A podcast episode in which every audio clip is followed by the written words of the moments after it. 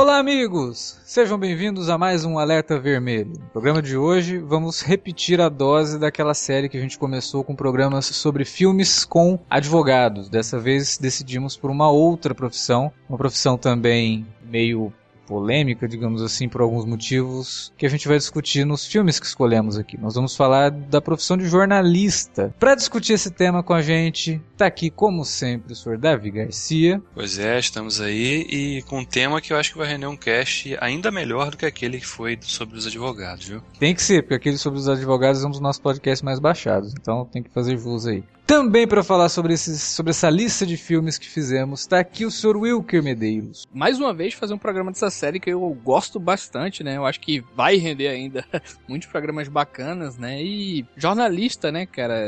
Jornalistas em geral, assim, são interessantes, né? Ainda que de forma polêmica, vale a pena, assim, a gente comentar aqui, né? Tudo que, que é muito importante, né? A profissão em si, né, Alex? E também, para terminar a equipe aqui, o Sr. Felipe Pereira. Ah, cara, eu tô fazendo o lead aqui do podcast. Não pensei numa frase de abertura.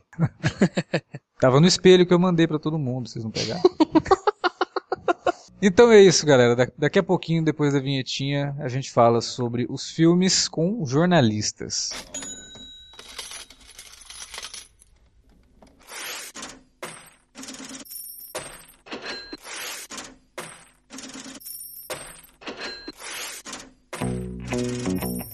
Vou interromper rapidamente o podcast para dizer que se você gosta do conteúdo do Cine Alerta, você pode nos ajudar a fazer mais e melhor. Entre agora mesmo em www.patreon.com barra Cinealerta e seja um dos nossos colaboradores. Você pode receber os podcasts antes de todo mundo, participar de sorteios e até de hangouts mensais com a nossa equipe. Entre, se informe, confira o que queremos trazer para você no futuro e nos ajude. www.patreon.com barra Cinealerta. Pronto, não falei que era rápido? Pode curtir o podcast agora. Carry on my wayward son. There'll be peace when you are done.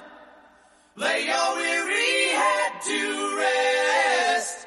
Don't you cry no more.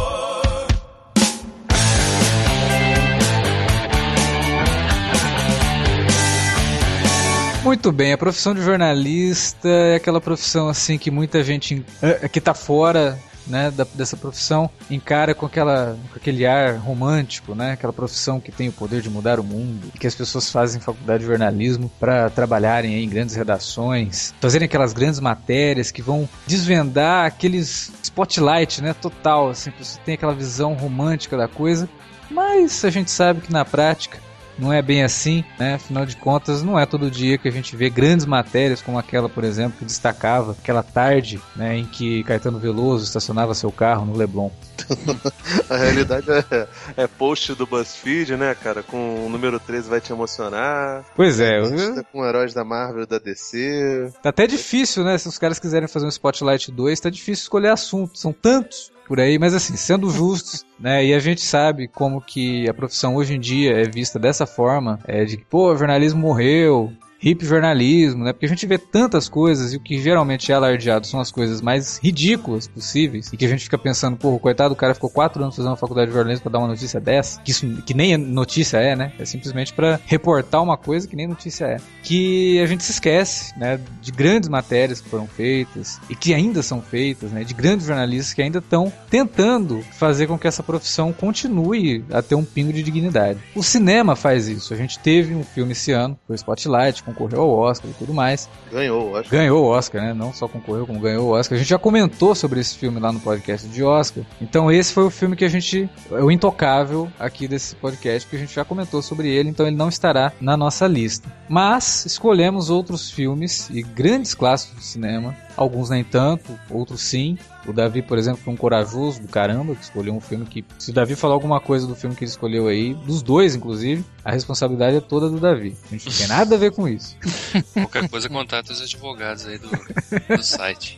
Então, assim, a gente tentou pegar um- filmes que trabalhem com a ideia de do jornalismo mais romântico ou romantizado, do jornalismo mais mais praticado. E algumas coisas que ficam entre a ética, né, e a parte mais é, unilateral do jornalismo, que a gente sabe que existe pra caramba. Essa coisa de jornalismo não tem lado, é bem lenda, né? E por que não também o lado de ironizar, né? Toda essa situação, né? Pois é, e, e o, o lado até mais real da coisa, que ficou a cargo do Wilker aí, que pegou um dos filmes do Wilker. É um documentário, né? Então trabalha com a questão mais de, análise do que, que é a profissão mesmo. Então é isso, vamos começar com essa lista porque são vários filmes, cada um aqui pegou dois, né? Como a gente já está acostumado a fazer com, com algumas listas aqui no Alerta Vermelho. E para começar, eu vou chamar o Felipe. É, então, a minha primeira escolha é um filme do nosso querido Adam McKay, que recentemente é, fez o, o maravilhoso A Grande Aposta, foi um dos melhores filmes aí do, da corrida do Oscar desse ano, de 2016, que chama-se O Âncora, a lenda de Ron Burgundy, né, de 2004, com o nosso querido, né, já saudoso Will Ferrell, que graças a Deus tá Morreu? vivo. Não, não, tá vamos de nem brincar. Ué, saudoso? Ué, morreu. É saudoso, porque ele devia fazer, acho que ele devia fazer uns três filmes por ano, mas tudo bem. Saudoso é. É, é saudoso, caralho, morreu, eu não tô sabendo.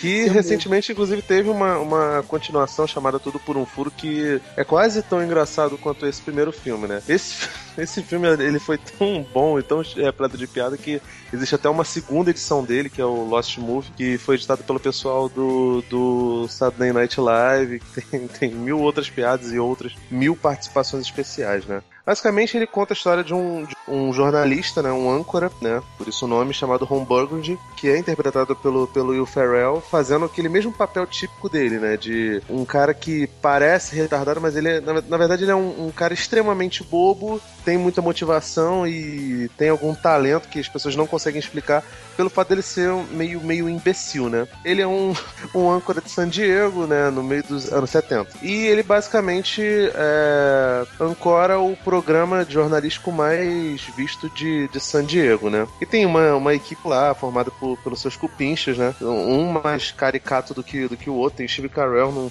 papel impressionante, que ele faz um repórter do tempo, né? E o repórter do tempo geralmente tem que ser uma pessoa muito inteligente. Ele não consegue ser inteligente desse jeito, né? E ele é um completo imbecil tal. Enfim, né? O filme, ele trata de, de, de alguns detalhes da profissão sobre um viés bem jocoso, né? Não dá pra se levar, levar a sério, apesar de, de, como a gente brincou lá no começo, alguns dos, dos casos graves que acontecem durante, durante o filme, é, às vezes acontecem na, na, na nossa realidade, especialmente na brasileira, né? no meio da, no, no meio de, de, de, um jornalismo que, que preza pela mediocridade, as coisas que acontecem no âncora acabam sendo até meio, meio documentais, né? E de repente aparece uma personagem que é a Veronica Corniston, da Christina Applegate, que é uma mulher repórter que deseja ser âncora de um, de um jornal, uma mulher combativa, jornalista de verdade, é, faz toda, todas aquelas coisas que acontecem lá no Spotlight, em Todos os Homens do Presidente e esses filmes clássicos. Ela é desse jeito. Ela é uma, uma comunicóloga a, moda antiga, né? Romântica. E ela não, não suporta as pautas que dão para ela, né? Tipo, tem que, tem que ir lá e apresentar uma matéria com gatinho. É, matérias lúdicas, essa coisa toda, né? E ela é feminista, né? Uma pessoa engajada. Quando ela chega na, na redação, uma redação formada majoritariamente por homens e homens machistas, existe um choque ideológico enorme. E ela começa a incitar as outras mulheres ali. E toda essa questão do, do chauvinismo, do jornalismo daquela época, é posta em xeque. E a partir daí começa-se a, a, a, desenvolver todo o plot e tal, né? Basicamente, assim, o, o que eu acho importante falar em relação à, à profissão é que o personagem do, do, do Will Ferrell, ele não consegue fazer nada se não tiver escrito no, no teleprompter, né?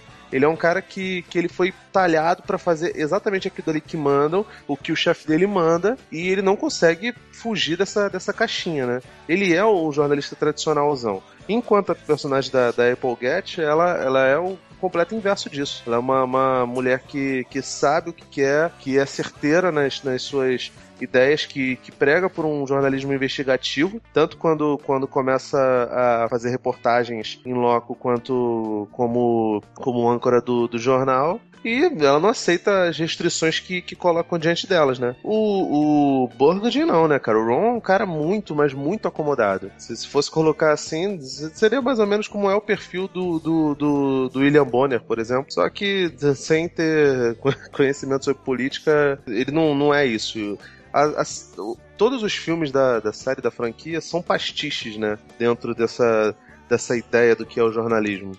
É, o, eu acho legal você fazer essa distinção, porque o cara que tá ali atrás da bancada, você citou o William Bonner, nem sempre tem o peso que o William Bonner tem. O William Bonner ele não é apenas o âncora, né? Não é apenas o É apresentador do Jornal Nacional. Então, assim, ele tem ali o poder de veto, de matérias, aquela coisa toda. Agora, normalmente, e principalmente em jornais menores e tal, é, o âncora é só o âncora mesmo. Ele é só o leitor de notícia. Dentro dessa, dessa ideia de que, ah, você tem o jornalista, o jornalista é o cara que, pô, tem uma puta responsabilidade, afinal de contas, ele, tipo, âncora, ele não faz isso. E essa semana eu vi aí um- um- uma notazinha dizendo, isso vai pegar mal pra mim, porque pô, talvez o cara que te- esteja ouvindo isso possa, possa até gostar, né? Mas fazer o quê? Que a Raquel Sherazade foi considerada uma das maiores jornalistas do Brasil. Posso e volto pra gravar depois? É, eu só consegui rir, né? Porque não é, né? É, ela é uma pessoa, ela é uma leitora de notícias e que vira e mexe, é, emite opinião, né? Ter alguém, no caso, uma pessoa que pode emitir essa, que nem você falou, Alex, opinião de que realmente só tá lendo lá que tem que falou, né?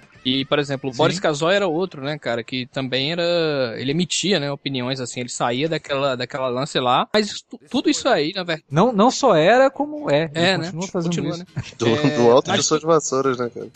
Sim, Mas exatamente. tudo isso aí, é, eu acho que você pontuou muito bem, que é assim, você não pode fazer isso se você não tiver autorização pra isso, né, cara? Se você não tiver... Todos esses caras aí, eu acredito que sejam é, culturalmente é, interessantes, né, cara? Esses caras provavelmente devem ter conhecido muita coisa, né? Estudaram e tudo mais. Só que ah, o espaço pra essas pessoas... De modo geral, emitir opinião. Por exemplo, o Boachá. Boachá, às vezes, dá opinião também, né? E eh, as opiniões dele são, são interessantes e tal. Então falta mais espaço, entendeu? Aí pelo fato dessa turma é, maluca e ter espaço e dar as, as opiniões, o pessoal fica, né? E aquilo é uma pessoa inteligente falando pra massa e articulando bem, né, cara? Você sabe como é que é, né? Uhum. Você sabe como é que é. Tem que se tomar muito cuidado com a questão da opinião, né? Porque você percebe nitidamente quando que é uma opinião e quando que parece um textão do Facebook escrito pelo tiozão que nunca leu nada a respeito do que tá falando, Uhum. entendeu? Então quando você pega, por exemplo, um Boechat,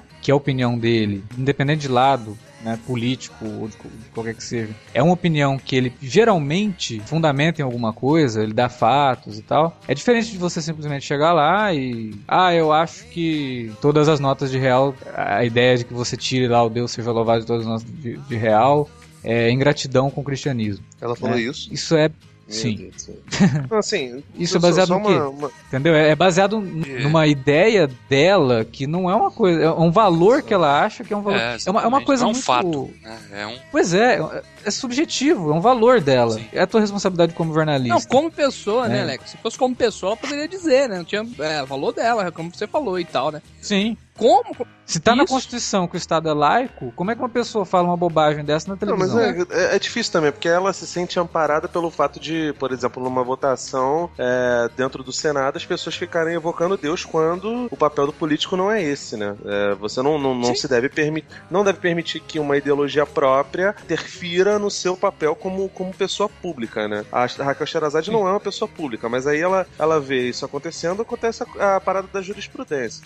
Agora, só uma coisa assim, pra pra ficar bem clara: a, a- o modo de, de, de reportagem, de, de reportagem não, mas de comunicação dos Estados Unidos é bem diferente do nosso, né? O que acontece no, no, no Âncora é uma, uma TV local que, sei lá, pro Davi acho que fica mais, mais claro assim. É, seria equivalente a, a- ao RJTV ou SPTV, não sei se em Recife tem é, Recife TV. NETV. Isso, exatamente. É todas as afiliadas da Globo, principalmente. e tal, tem todos eles. Então, se- pô. se- seria algo assim. Lá nos Estados Unidos, quando o. E no final do filme ele até vai e é alçado os dois, o casal é alçado a, a rede nacional, a coisa é um pouco diferente, né?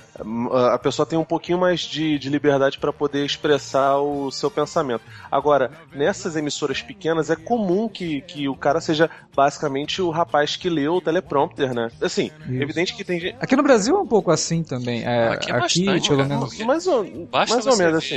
é, principalmente nas afiliadas da Globo, é, aqui, por exemplo, aqui tem. Aqui, SPTV, né? o é, aqui é, tem. É, chama Tem Notícias, porque Ah, é chama porque é TV Tem. Filiado, no caso, ao a própria, no caso, é, Globo Regional daí, né? Isso.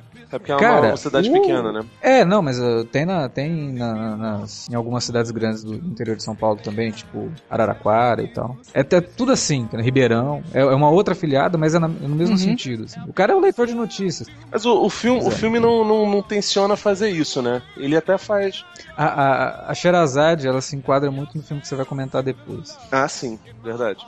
Mas assim, o filme, ele, ele é uma, uma coisa engraçada, mas se você parar pra, pra pensar no- nos absurdos que acontecem nele, pô, cara, é, é um- uma coisa polêmica e, e louca atrás da outra e funciona pra caramba, né, cara? Porque, meu Uhum. Deus do céu, o, o modo como ele, como ele trata a mulher, como vai cada um dos, dos caras da bancada atrás dela, né, cara? E, assim, a quantidade de coisas que você ouve de, de, de, de problemas pessoais e assédio sexual dentro da profissão é enorme. E, e, assim, vendo o que o, o, o pessoal da bancada faz, os, os campeões do, do Burgundy, você começa a pensar realmente como, como nessa desglamorização da profissão. Ah, pô, se é pra fazer isso, realmente precisa de diploma pra fazer uma, uma parada dessa? Porque o cara basicamente É. repete conteúdo que outra pessoa pensa, né?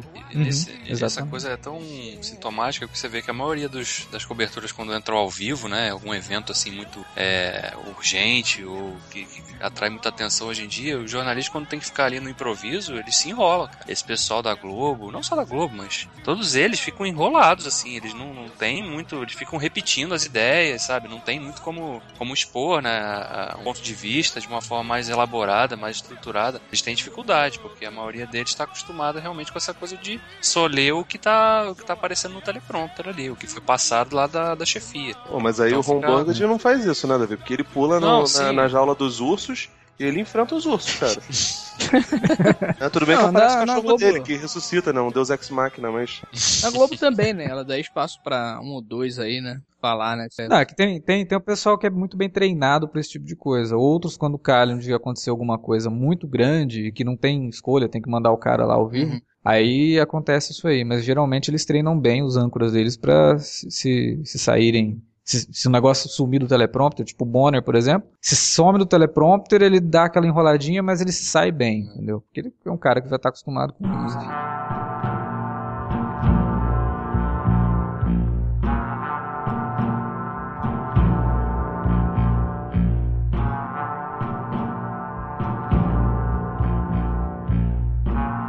Davi, vai lá, fala pra gente qual a sua primeira escolha aí. Vou falar, vou começar falando então da primeira, é, vou colocar aqui é, é sobre o Ministério do Temer, né?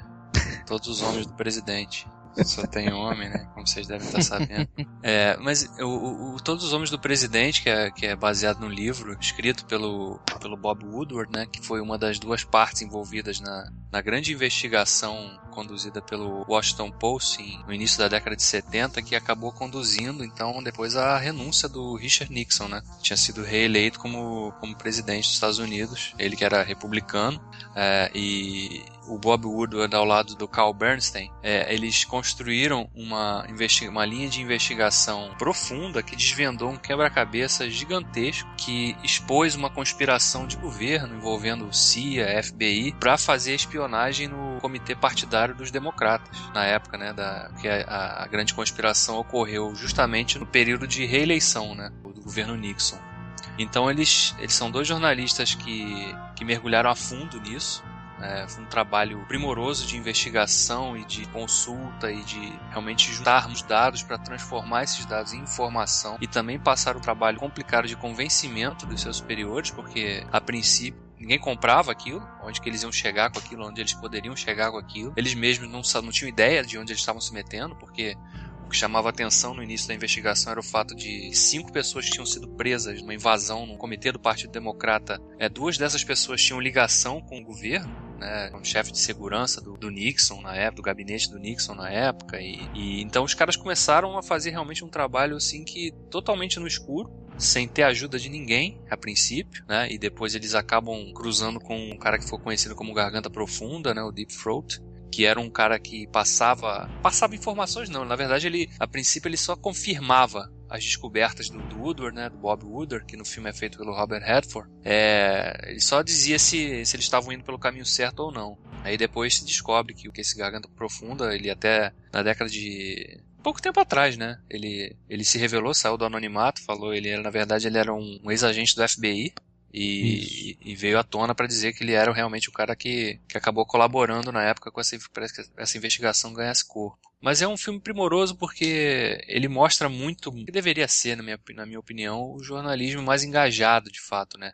Os caras que, que, que vão buscar a notícia, não ficam lá esperando receber um press release ou, ou para fazer a notícia em cima do release. Não, os caras iam atrás das pessoas, né, e buscavam as informações e coletavam é, provas ou tentavam juntar uma peça com a outra, porque era de fato um quebra-cabeça muito complexo e mostrava bem, né? O filme também ele tem, ele tem esse grande essa grande qualidade de mostrar muito bem né, o dia a dia desse jornalista que apura, né? O cara que tem que se organizar. Né, isso o filme mostra em várias passagens, com o Bob Woodward é, fazendo ligação para as pessoas e anotando uma, uma, uma, dezena de nomes e tent, depois tentando fazer ligações entre esses nomes, né? Quem tinha uma relação com quem, qual era o objetivo daquela relação, né, e, e, e também mostrava que o bom jornalismo hoje em dia, eu acho que é um, naquela época, claro, ele era feito em equipe, né? Você não conseguia fazer nada sozinho. E o filme retrata uhum. muito bem isso também com a dinâmica dos dois personagens principais, né? O Bob Woodward e o, e o Bernstein, que era feito pelo Dustin Hoffman, porque eram duas pessoas com características bem diferentes, mas que se complementavam. O Bernstein era um cara bem mais malandro, né? E, e às vezes um pouquinho mais estourado, ao passo que o Woodward era mais frio, mais objetivo, né? Mas eles,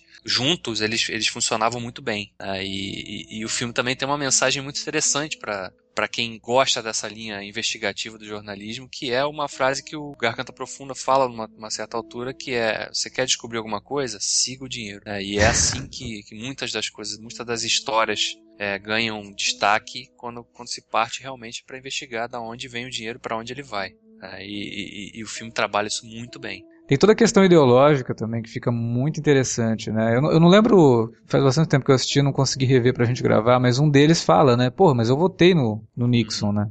É, mas não interessa. Se o cara fez o negócio errado, tem que ir atrás, a gente tem que saber o que está acontecendo Sim. aqui. E, e, é muito, muito interessante mesmo, assim, porque você imagina que você não vai derrubar qualquer cara. Né? Não, né? não e, e... A informação que você tem é para derrubar o presidente dos Estados Unidos, né? E eu acho que, além de tudo isso, né, todos os homens do presidente, além de ter essa importância muito grande na forma como ele mostra o trabalho jornalístico, e que a gente até, né, comentou ali no começo, a gente viu esse ano de novo com o Spotlight. Eu acho que o Spotlight ele é um filhote do Todos os Homens do Presidente presidente nesse sentido, de mostrar os procedimentos, né? E, e, trabalha muito bem esse lado, assim. Tem coisas muito de pesquisa mesmo que o Alan Pakula é. fez, até por conta de ter sido baseado um livro, né? né? no livro dos próprios, né? Do, dos próprios jornalistas. Uhum. É, mas assim, é um filme extremamente bem dirigido. Tem uma fotografia maravilhosa do Gordon Willis, mas isso é chovendo molhado, porque o cara é, era fabuloso. Né? Então, tem... ele não é só um filme importante no sentido de mostrar o jornalismo como a gente gostaria ele que fosse. Tem um ritmo muito bom, né, Alex? Não é aquele filme chato, né? Ele é. tem uma narrativa não, muito inteligente, assim, dinâmica, né? Te que envolve muito, você, cara. né? E é longo, né? Tem 140 minutos. É, não, e, e é um filme 20. que, assim, você tem que estar ligado na história, porque uhum. ele, ele é um filme que tem muitos personagens, ele cita muita gente. Então, você, para você se perder na história, fica fácil. Né? E Mas informações, né, Davi? Ele exige, ele exige atenção do espectador, né? E, e as informações, né, Davi? Como tu. É, só essa tua explicação aí do início requer muita atenção, né? Pra você chegar e, e fazer, no caso, essa, entre aspas, sinopse, né? Esse, esse resumo que você fez aí. É muita informação que o filme dá para chegar até aí, né? Mas eu acho que o grande lance desse filme é essa, esse fato desse, dessa bandeira, né? De levantar a importância dessa bandeira que é o jornalismo, né, cara? O poder Investigativo. Exatamente, botar né, que essas o- pessoas que essa profissão tem, entendeu? Não só desse lado, aí é uma representação positiva, né? Uma representação heróica, realmente, dessas pessoas, mas também, e em maioria, infelizmente, o outro lado, né, cara? As pessoas, né? Esses profissionais, na verdade, é, eles podem controlar tudo, né, cara? Através de informação, né? Informação Sim, é. não, e, e- e fundamental. em determinada passagem, você vê os chefes das editorias do jornal discutindo na reunião eh, diária que eles fazem para discutir o que, que vai entrar na, na próxima edição, né, nas suas respectivas editorias, e aí ficam, né, quando, quando o chefe do- dos dois começa a falar, no início é um cara que ele não compra muito, de fato, mas ele vai mudando a perspectiva dele da coisa à medida que a história vai crescendo, né, e ele vai realmente ganhando confiança nos caras, né? ele até fala, "Ah, eu, eu não gosto de confiar nas pessoas, mas é, vamos em frente aqui com vocês porque eu acho que vocês estão indo por um caminho certo. É difícil porque, tipo assim, o filme, pa- o, a história, ela é tão louca que parece muito teoria da conspiração, né, cara?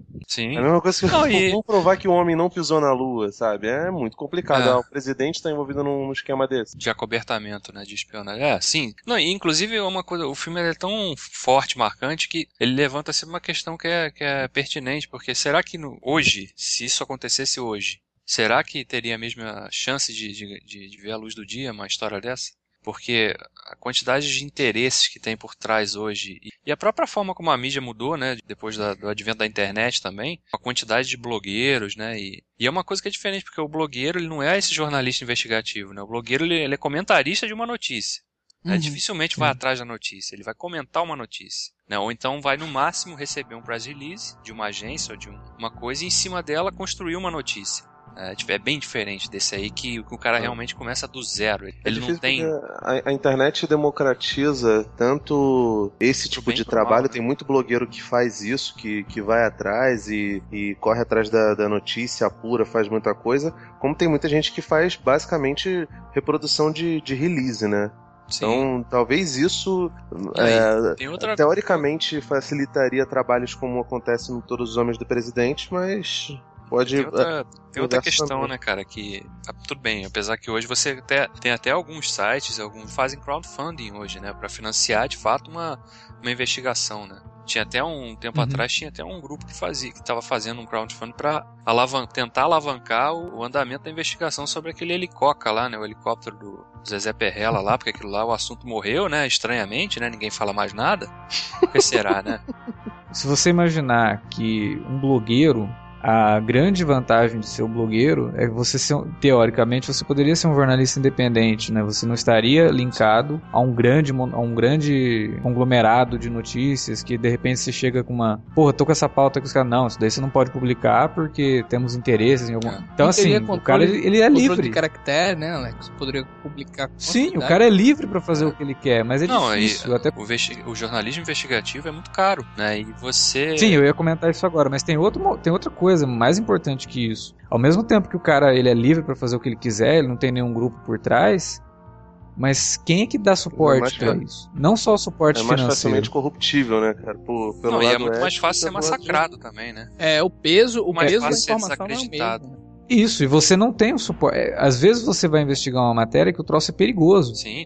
Você tendo um jornal por trás, você tendo uma empresa por trás, você já pode acabar morto. Imagina você sozinho. Eles dois mesmo foram, sofreram. Eles, eles chegam, em um determinado momento lá da investigação, eles, eles percebem que eles correm algum risco ali. Eles estavam mexendo. Claro, com eles estão meixendo com a CIA, com a É, FBI, com. exatamente. gente Segundo tropa, poderosa. segundo. Tropa de Elite, né? Segundo Tropa de Elite teve um, um exemplo É. desse, assim, né? Justamente baseado lá no Tim Lopes, de, em todos os outros jornalismo e tudo mais. Mas, assim, esse filme, cara, ele, ele tem tanta coisa assim, ele, ele não é à toa, né? Você pode conversar com, com jornalistas aí, é um filme referência, né? Porque muita gente se inspirou na, na, na linha desses dois caras pra, pra de fato, de repente, né, encontrar uma motivação trans- tentar virar jornalista, né? Pena que hoje em dia realmente a, a coisa fica tão romantizada, porque dificilmente alguém hoje conseguiria ter esse espaço, né? Essa, ser bancado dessa maneira, né? Inclusive o jornal na época, depois que fez as denúncias e a série de investigações, é, sofreu uma, uma pressão muito forte, né, do governo, né? Um jornal tradicional tal, mas que, que obviamente é,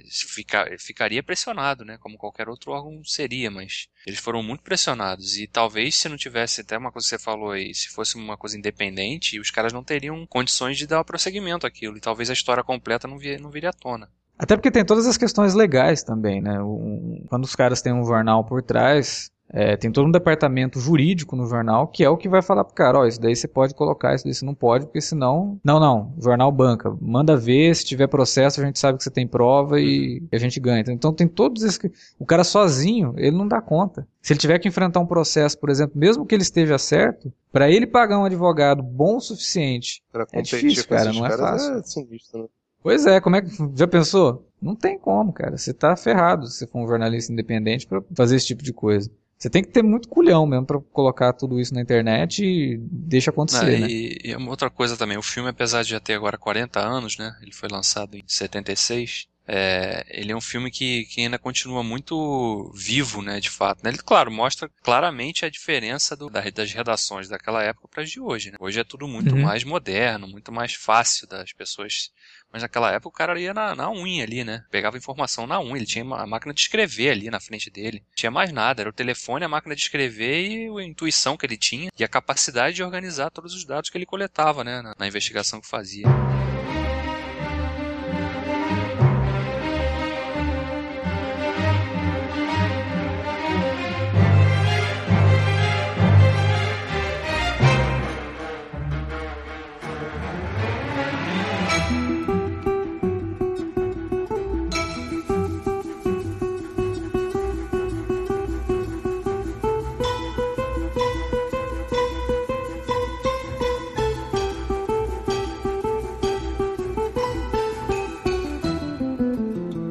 Bom, minha escolha, minha primeira escolha, filme de 1983, é um filme bem interessante dirigido pelo Roger Spotswood, que tem o Nick Nolte, o Gene Hackman, Jonah Cassidy, o Jean-Louis Trintignant e o Ed Harris no elenco. É um filme chamado Sob Fogo Cerrado e que fala de um momento bem conturbado na Nicarágua. E ele já pega, assim, ele já começa num ponto que o governo do Somoza, né, que era um ditador que já era a terceira geração da família Somoza que governava a Nicarágua, é, o governo dele já estava muito fragilizado por conta de muitas coisas que estavam acontecendo e de um praticamente de uma guerra civil que estava acontecendo no país dele. É, esse filme ele mostra um fotógrafo que é vivido pelo Nick Nolte que acompanha um jornalista vivido pelo Gene Hackman, e os dois são apaixonados por uma outra jornalista que é a Joanna Cassidy. Isso, num primeiro momento, pode dar ao filme a impressão de que, porra, vai ter um romance, ter um triângulo amoroso, né? E isso daí vai levar o filme assim. Mas eu acho que o roteiro, que é do Clayton Froman,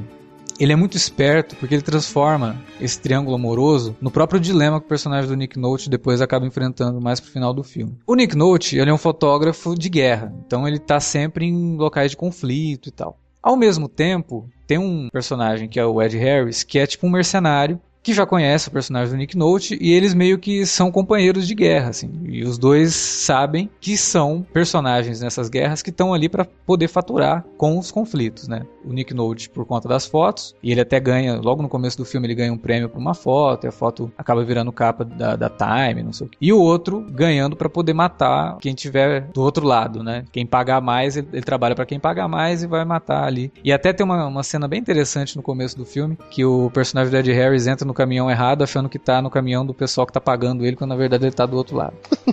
Essa cena é ótima. Isso, isso aí é uma jogada maravilhosa. É uma, é uma cena muito, muito legal mesmo. E o Será Nick que- Note sabe, né? Tipo, ele fala, meu, você não, mas peraí, você não tava sendo pago pelo governo? Ele, mas eu tô no... Não, cara, esse daqui, esses caras aqui são os rebeldes. Ele, Será que isso aconteceu mesmo, né? Será que essa parte é romantizada ou aconteceu com certeza essa parte é romantizada. Aí o Nick Note vai pra Nicarágua junto com o Gene Hackman e com a Jonah Cassidy cobrir lá todo o conflito que tá acontecendo. E o Nick Note, ele é um cara que você percebe isso pelos lugares por onde ele passa. Ele quer seguir totalmente aquela coisa do jornalista não se envolver. Ele tá ali só pra tirar foto. Isso é uma coisa que o filme faz muito bem, inclusive, e que o Roger Spotswood, como diretor, eu acho que ele manda bem, e o Nick Note também manda bem nesse sentido, que é a atenção aos detalhes da profissão do, do, do- do fotógrafo, assim. Tipo, dificilmente num filme sobre fotógrafo você vai ver um cara com um fotômetro na mão medindo a luz pra saber se ali ele pode tirar. E o Nick Note faz isso. E apesar de ser uma coisa muito rápida, acaba passando uma, uma credibilidade muito grande pro personagem que ele tá interpretando. Coisa vai, coisa vem ali, o Gene Hackman descobre que a, a Joanna Cassidy né, tem um caso com o Nick Note e ele resolve sair dali para seguir carreira como âncora nos Estados Unidos. Então ele sai da Nicarágua e vai para os Estados Unidos. Você fala, pô, que estranho, né? O Gene Hackman, puta ator, do nada ele sai do meio do filme. O que tá acontecendo, né?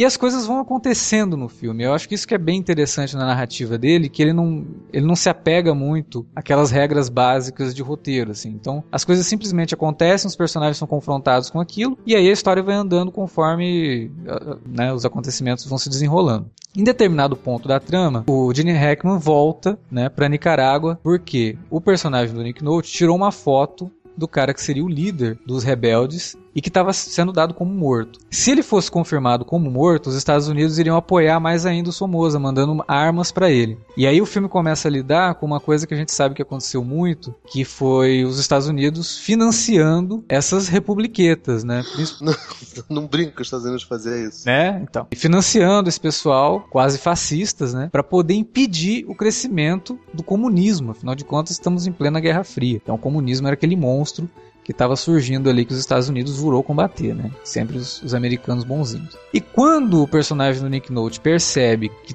tudo que está acontecendo, ele percebe que as pessoas ali na Nicarágua estão sendo mortas e tal, e por um governo tota- totalitário e fascista, e tem até uma cena que ele compara o, o Somoza com o Mussolini, é, ele resolve ajudar a causa. Aí ele tira uma foto do cara que tá morto como se ele estivesse vivo. Por conta dessa foto, as coisas começam a mudar um pouquinho ali. Porque os caras, não, peraí, o presidente falou que o cara morreu e o cara agora tá vivo, tem essa foto estampando todos os jornais e tal. Aí o personagem do Gene Hackman vai lá e fala, ó, já que você tirou a foto do cara, então você tem contato com o cara, eu quero entrevistar ele. Nesse sentido, o filme entra naquele dilema, né, de fabricar informação e aí fica naquela, pô, o cara fez uma coisa errada, né? Ele forjou uma informação, ele forjou uma notícia, ele tomou o lado, ele tomou partido. O jornalista não pode fazer isso. Só que isso não é o mais importante do filme. O mais importante do filme, quer dizer, isso é o mais importante do filme no sentido de criar essa indagação, mas o filme não te responde muito isso daí. O triângulo amoroso lá do começo que eu falei, que porra, né, que coisa mais brega isso, acaba se tornando uma metáfora justamente para essa questão dele ficar dividido entre o que a profissão manda, né? É uma profissão que ele gosta muito, afinal de contas ele é um, é um fotógrafo de conflitos, então ele é um cara que vive arriscando a própria vida para poder tirar as fotos. E o lado de tomar o partido, porque ele tá vendo que o, o Somoza tá errado, o cara é um assassino, ele tá matando um monte de gente. Então ele fica nessa e ele acaba criando um outro triângulo amoroso dele aí por esses dois lados ideológicos. Só que aí o filme entra no que talvez seja o mais importante, pelo menos historicamente falando, que o Somoza foi um cara que realmente existiu. O regime dele realmente aconteceu na Nicarágua, mas todos esses personagens são fictícios. Mas um acontecimento do filme inspirado num acontecimento real que foi o estopim para acabar com o governo do, do Somoza que foi um repórter da ABC, que foi fazer a cobertura lá do que estava acontecendo na Nicarágua, que é assassinado é, pelas forças da Guarda Nacional da Nicarágua.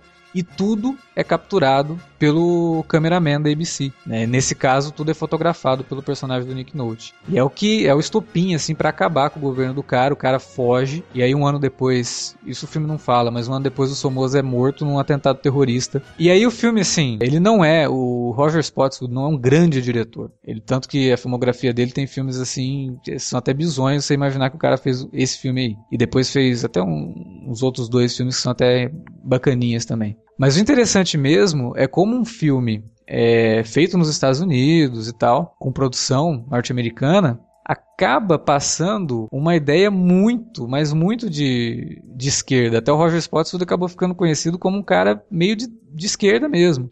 De ideias, de ideais de esquerda. Numa época, assim, nos anos 80, né, 1983, a Guerra Fria, apesar de já entrando ali no, no momento dela de, de abertura e tudo mais, chegou a ser até um pouco polêmico, né, por conta disso, assim. Por mais que o Felipe assistiu ao filme aí para poder comentar e acha que é mais um filme que o americano vai lá salvar a pátria, e não sei o quê, não, não é bem isso, pelo menos na, na minha visão, não é bem isso que o filme mostra. Até porque o ato que o americano salvaria a pátria aconteceu, né? Então, não é bem isso que mostra. Ele mostra simplesmente um cara que pensava que o mundo era de um jeito descobre que é de outro, né? E, e no final acaba dizendo que numa situação parecida é, escolheria fazer tudo aquilo de novo, porque ele acaba se caindo na, na, nas graças mesmo de um ideal, né? Que eu acho que se a gente for pegar no pé, porque ah, então porque é americano ele não pode cair no ideal, porque o americano representa tudo de errado, então nunca vai mudar nada, né? Então, de qualquer forma, Sob Fogo Cerrado, minha escolha aí, eu acho que é um filme bem interessante. Eu gosto muito da recriação do tempo ali, apesar de ter sido próximo, né? Que tudo aconteceu em 79, o filme de 83, que foi rodado no México e não na Nicarágua. Tem um cuidado muito grande com certas coisas ali que chamam bastante atenção. Sim, a parte acho que interessante do, do filme é que, apesar de eu achar que ele deveria ter mostrado um pouquinho mais assim a, a escrotidão dos americanos nesse sentido de, de financiar, ele tem uma, uma, Ele é produzido nos Estados Unidos e ele tem essa coragem de, de mostrar isso. E, cara, a gente sabe ao longo, que ao longo da história os Estados Unidos patrocinou ditaduras de direita no, na, na América Latina inteira e correm boatos até que a Operação Condor tinha forte Operação Condor, que foi um, um conjunto de, de, Foi uma confluência entre países do, do Mercosul por uma, por uma ditadura militar é, mais ou menos unida, né? O Chile aconteceu. No Chile, Uruguai, Argentina e no Brasil isso aconteceu.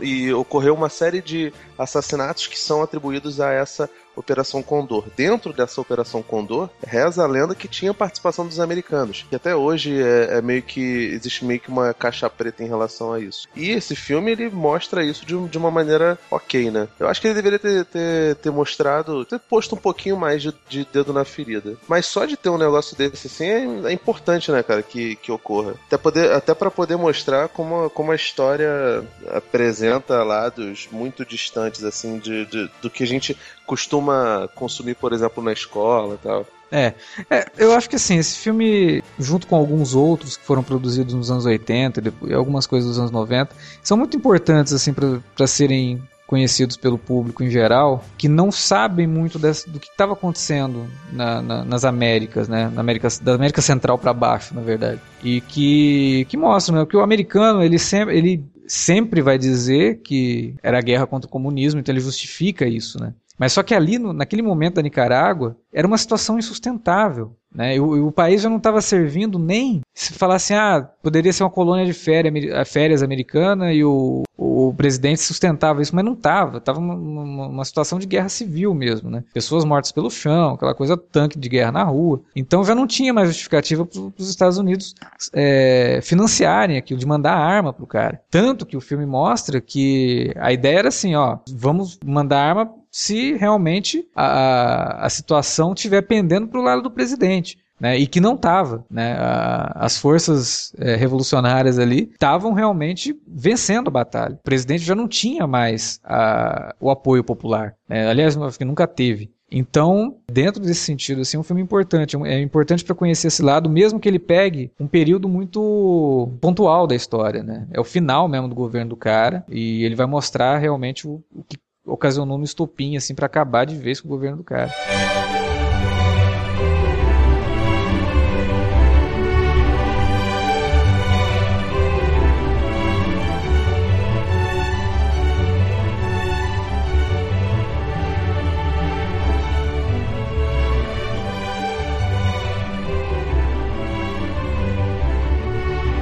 Sua vez, Wilker. Diga lá qual é o seu filme lá vai eu aqui falando de documentário de novo, né, cara?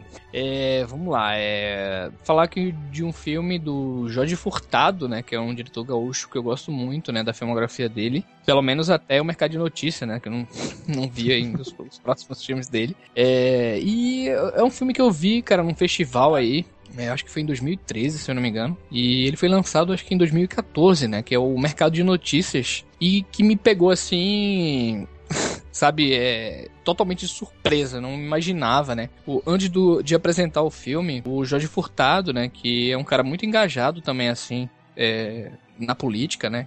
Tem umas opiniões, assim, muito interessantes. Ele fez um discurso, né, muito bacana, assim, sobre a importância do jornalismo, né? Ele, praticamente ele fez um, um textinho, né, tanto que levou lá para ler e tudo mais, e todo mundo ficou é, realmente emocionado, né? E quando o filme começou, que a gente foi vendo e a gente entendeu, né, o porquê é, de tudo aquilo, né, e, e realmente foi um trabalho, assim, eu considero, assim, fundamental em obras audiovisuais para o jornalismo aqui no Brasil, sabe? Eu, eu, saí do filme, não só eu, na verdade. Acho que muitos críticos lá, tava Celso Sabadin, tava muita gente lá, tava falando, né, cara, esse filme tem que passar em é, faculdade, né? Tem que passar no curso de jornalismo aí, em publicidade, sabe? É, é, é, muito importante isso aí.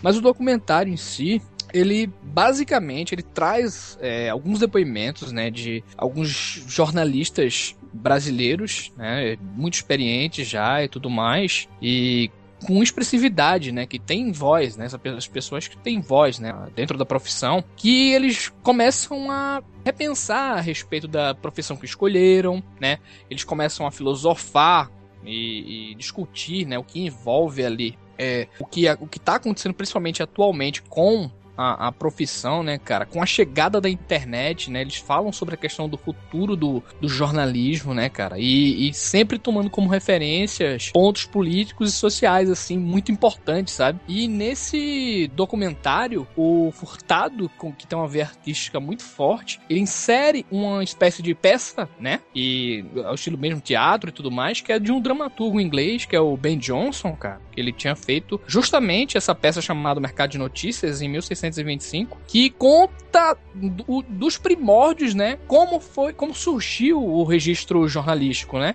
E a importância disso aí. Então essa peça ele traz essa, é, esse contexto é, informativo, ao mesmo tempo que ácido e irônico também. E o documentário, além de, de, trazer esse monte de jornalista dando opiniões sobre o contexto jornalístico de um modo geral, ele traz também fatos bizarros assim que aconteceram no, em nossos jornais e grandes jornais, né, assim como Folha é, de São Paulo, Globo, né, e tantas outras outros veículos aí importantes e, e, e, fatos assim que você fica impressionado. Tem um fato é, incrível do, de um quadro, né? Não sei se vocês lembram, pessoal.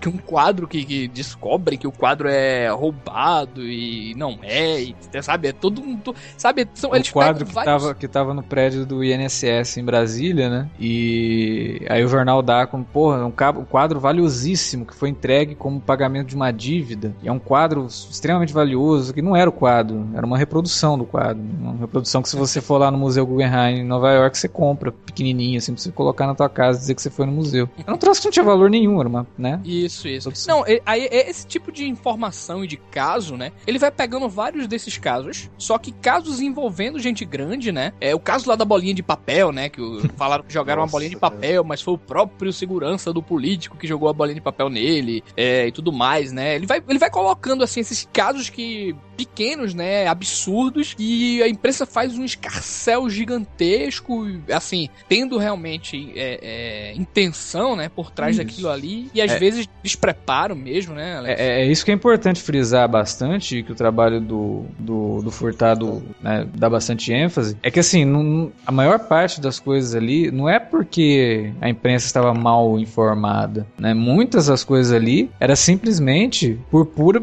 essa questão do quadro, por exemplo, exemplo, por puro preconceito. A matéria toda foi criada em cima do conceito de, olha, agora que o Lula está no poder, esse pessoal ignorante que está aí, né, então colo colocaram um quadro lá no prédio do INSS que é um quadro valiosíssimo, quer dizer, não sabe nem o valor do negócio. Na verdade, não, era só uma reprodução. Que se cria todo um barulho em cima de alguma coisa por conta de agendas de, dos grandes grupos de comunicação, né. Claro que muitas coisas são mesmo por conta de, de, de ignorância mesmo do jornalista que vai lá e não apura o fato, uhum. mas muito do que é mostrado no filme é baseado nisso mesmo mesmo, assim. É, tipo, seguindo a ideologia que o jornal prega, né? Então vamos criar matérias aqui é, em cima de preconceitos mesmo, né? E isso é muito complicado, cara. Esse documentário, ele é espetacular. Eu assisti, ele passa, vira e mexe, ele passa lá no Canal Brasil. É, e depois descobri que o site oficial do documentário é, tem as entrevistas do documentário na íntegra, individuais, assim, para você poder assistir com todos os jornalistas que são entrevistados, assim. E é muito legal, cara, porque é, é uma galera, assim, antiga, tem um pessoal mais novo. Isso. Né, e que vão contando esses causos, né, entre aspas. E assim. tem espaço, né, Alex, para os dois lados, né? É a gente vê gente da, da Veja, da Isto É,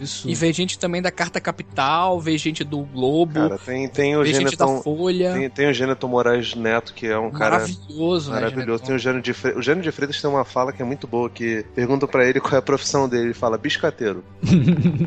por que biscateiro? Fala, porque eu me esforço para fazer as coisas. Às vezes acontece de eu ser jornalista, às vezes não. E dentro daquilo dali, os caras vão desenvolvendo. Tipo, um dos, dos rapazes, agora eu esqueci quem, qual deles falou, que ele se considera muito mais um repórter do que jornalista. Ele falou, não, eu sou jornalista de formação, mas eu, eu me vejo muito mais como função repórter do que uhum. qualquer outra coisa. E tem entrevistas com a Renata Lopretti, que, por exemplo, hoje está na Globo News e fez toda aquela cobertura em cima do, do, do impeachment, né? Do, do, do processo da Dilma. E, cara, o filme, ele casa, assim, perfeitamente com, com, com a coisa que, que ocorre hoje, né? É, ele, ele é até dividido, ele é meio que dividido. O, o Jorge Furtado, ele é um cara que tem muita experiência com, com dramaturgia televisiva e quase não tem com, com documentários. Se bobear, esse é o único filme longa-metragem dele que é, que é documentário. Se não é o único, ele fez talvez um ou dois só, né? Dentro da, da, da filmografia dele de, de filmes é, passados ali em Porto Alegre, no Rio Grande do Sul em geral, né? E assim, ele, ele é, dividido Furtado. meio que em esquetes e, e assuntos, sabe? Ele chega e fala que ele, ele começa a desenvolver a- o, o tema de o jornalismo tem que ser algo combativo com o lance de, por exemplo, nesse,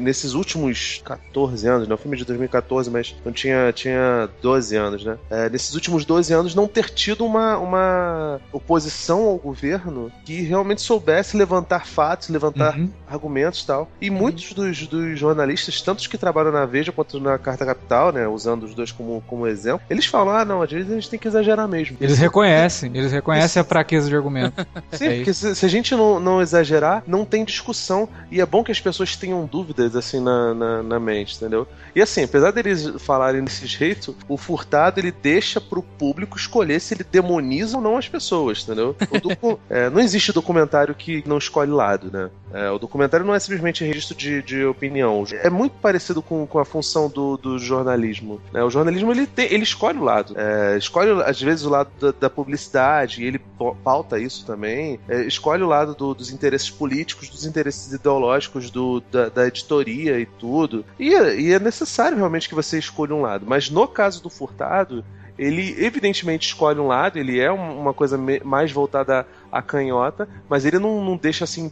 Ah, você que pensa diferente de mim, você vai necessariamente odiar esse assunto porque ele não toca nas coisas que você acha cara, entendeu? Acho que tudo Não são é- fatos, né, Felipe? É, tudo que acontece ali, é, acho que não teria nem como, né, ter- ser retrucado por questão mais de fato, né? Nossa, olha as pessoas sem tocar.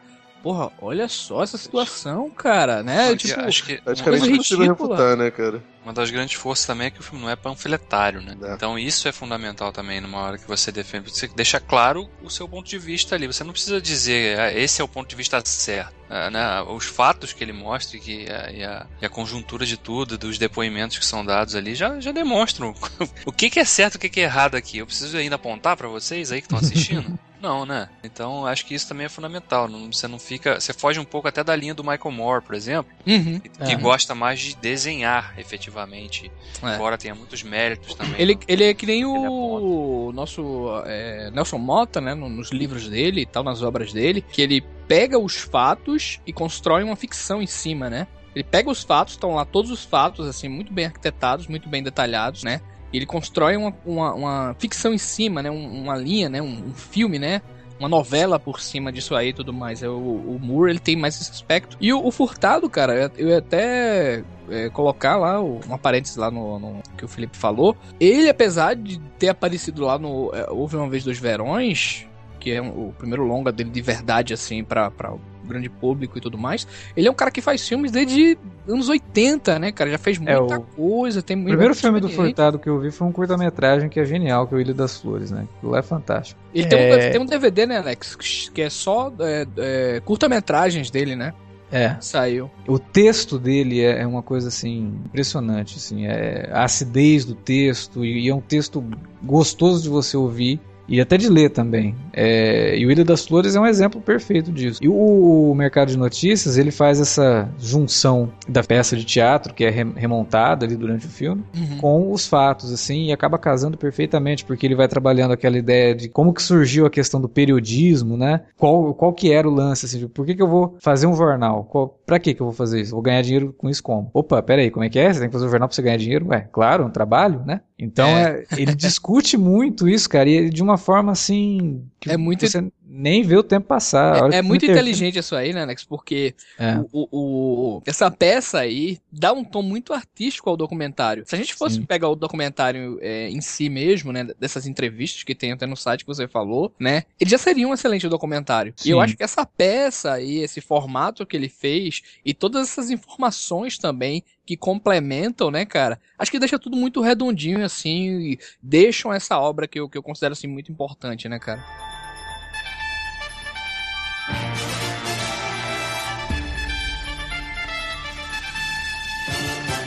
You do whatever the tube tells you. You dress like a tube, you eat like a tube, you raise your children like a tube, you even think like a tube. This is mass madness.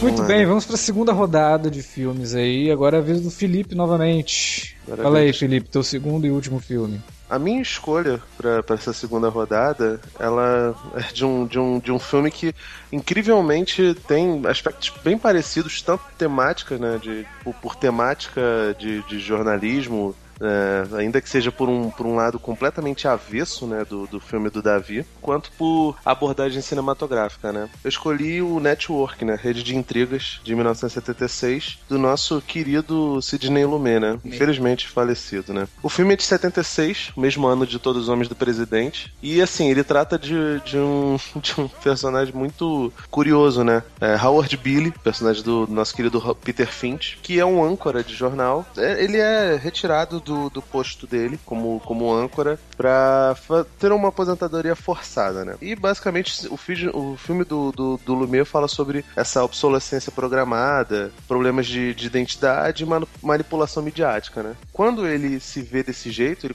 cai numa crise existencial e o filme já começa meio, meio sombrio, assim, tipo, não, não tem uma introdução, né? Ele já cai dentro da, da história do cara e de repente muda o protagonismo, né? Você percebe que o, que o Billy, na verdade, não é o, o personagem principal do filme, apesar das coisas gerarem em torno dele. Ele, dentro do, do estado depressivo, anuncia em plena em pleno horário nobre que tá sendo mandado embora, que daqui a duas semanas ele vai ser mandado embora e que ele vai se matar diante das câmeras. E o incrível é que quando acontece essa cena, estão os produtores lá dentro do- da, da parte ali de cima, onde fica, fica o pessoal da edição, e estão os caras rindo, conversando sobre outra coisa, não prestando atenção no que, o- que o, no que o âncora tá falando. E aí um dos caras fala: Vocês não, não ouviram o que ele falou, não? Corta o microfone dele, cara, vocês estão malucos, ele acabou de falar que vai se matar e tal. Aí, aí o pessoal fica falando lá, ele ignora o, o rapaz que tá no, no ponto eletrônico e continua falando em cima disso, né? Diante dessa situação, os mandatários né, da emissora começam a planejar modos de, de tirar o sujeito. Só que o tempo vai passando, ele vai ficando cada vez mais louco dentro do, do, do programa e vai gerando audiência, audiência, audiência, ponto de botarem ele num. Eu não sei bem o que é aquilo, é um game show? É tipo o programa do Ratinho, na verdade, né?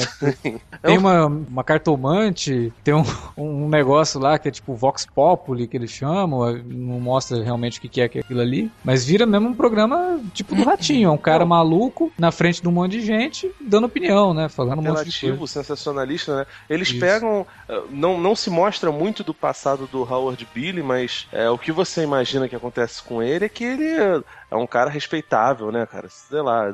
Eu vejo. Visitar um Boris Casoy, eu vejo ele muito como um Boris Casoy da vida, sabe? Um, um sujeito veterano que tem uma, um passado muito bom de, de, de reportagens e matérias investigativas, que muito diferente do que é lá o Ron Burgundy, e que de repente se vê é, velho, com a audiência caindo, sabe, cada vez mais despencando, e ele sendo retirado do programa onde ele sempre foi o, o centro das, das atenções, né? E aí o cara pira, cara, começa a falar um monte de coisa, de repente ele vira um, um- um profeta, né, do, do, do apocalipse, e cara, o filme começa a mostrar o- os bastidores da, da televisão de, de uma maneira muito, sabe, é- é- em alguns pontos até meio, meio fantasiosos, É assim. uma sátira, né? Esse filme ele é satírico totalmente, assim. Sim, Mesmo que Absolutamente, né, cara? Então, ele, ele é um filme satírico, né? Mas caramba, se você for ver, se você ouve algum- algumas notícias de bastidores do que acontece nas grandes emissoras, né, do, do Brasil, por exemplo,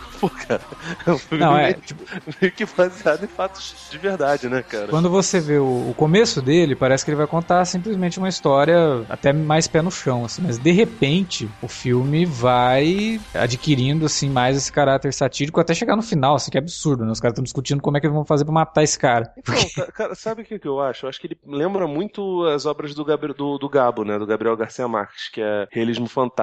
Tem muito de 100 Anos de Solidão, não só no modo como acontece a loucura em volta do personagem do Peter Finch, quanto também como na, no, no modo de ocorrer as decisões do- dos engravatados lá da, da rede de televisão, né? É, ele, ele, ele é bem incisivo, né, na questão da, da grana. E até ele, ele.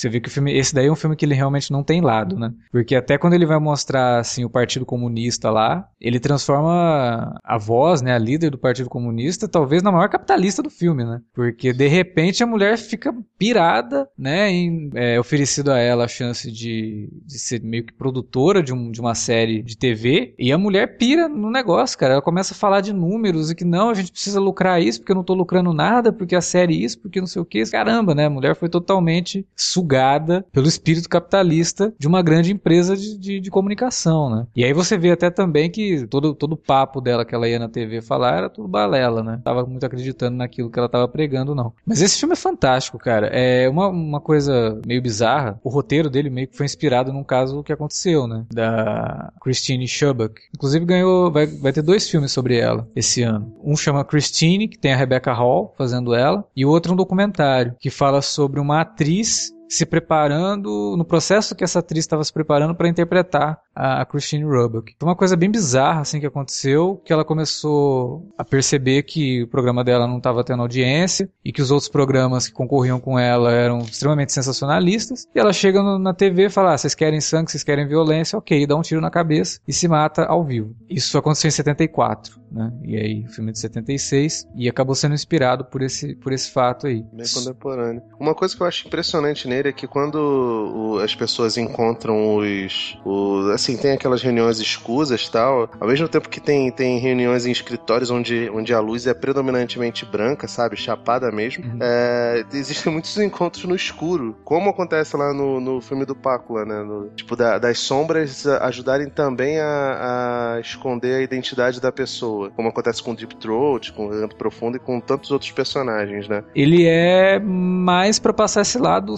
satírico mesmo da coisa, né? Pra carregar cada vez mais nessa, nessa linguagem mais fantasiosa que você falou que acontece. Ele, ele expõe muito pra mim essa questão do show da TV, né, cara? Da cerebrado, vendo empolgado com sensacionalismo e tudo mais, sabe? Não, e do próprio também, né? jornalismo, jornalismo com script, né? Que é o jornalismo que é pensado pra Pra entreter. causar, né? Pra causar, pra entreter. Ele me chama muita atenção em relação também a aspectos cinematográficos, né? Ele é um filme muito interessante nessa. Como o Lumet pega essa história e torna em algo tão magnífico, né? Muito tópico aí que ele coloca e muita coisa também em relação a cinema mesmo, né? É por isso que o, o Rei de Intrigas é, é- ele é muito é, interessante nesse aspecto também, né? Não só Não. em discutir, né? Isso aí, né? O roteiro do filme chega até um momento de metalinguagem, né? Quando o personagem, que é o Max, Max Schumacher, né? Que era o produtor dele, William Holden. é o William Holden, vivido pelo William Holden, briga com a mulher, discute com a mulher, e de repente ele começa a falar: Não, mas esse é só o pedaço do segundo ato, em que eu discuto com você, e depois eu, Uhum. eu volto no final, porque o público norte-americano jamais ficaria satisfeito se, o, se a família ficasse desestruturada, então o pai de família tem que voltar pra mulher. Caralho, o que, que é isso, né? Ele, ele entra num negócio. É claro, mas dentro do filme é que faz sentido. Não, e a Ele Faye tava Dunaway, tendo- cara, tá, tá. Além dela tá lindíssima, ela tá É. muito bem, né, cara? Tá. Ela faz a personagem que depois o próprio William Holden fala, né? Você é a televisão personificada, né? Você não tá ligada pra sentimentos, você não tem sentimentos. Ela é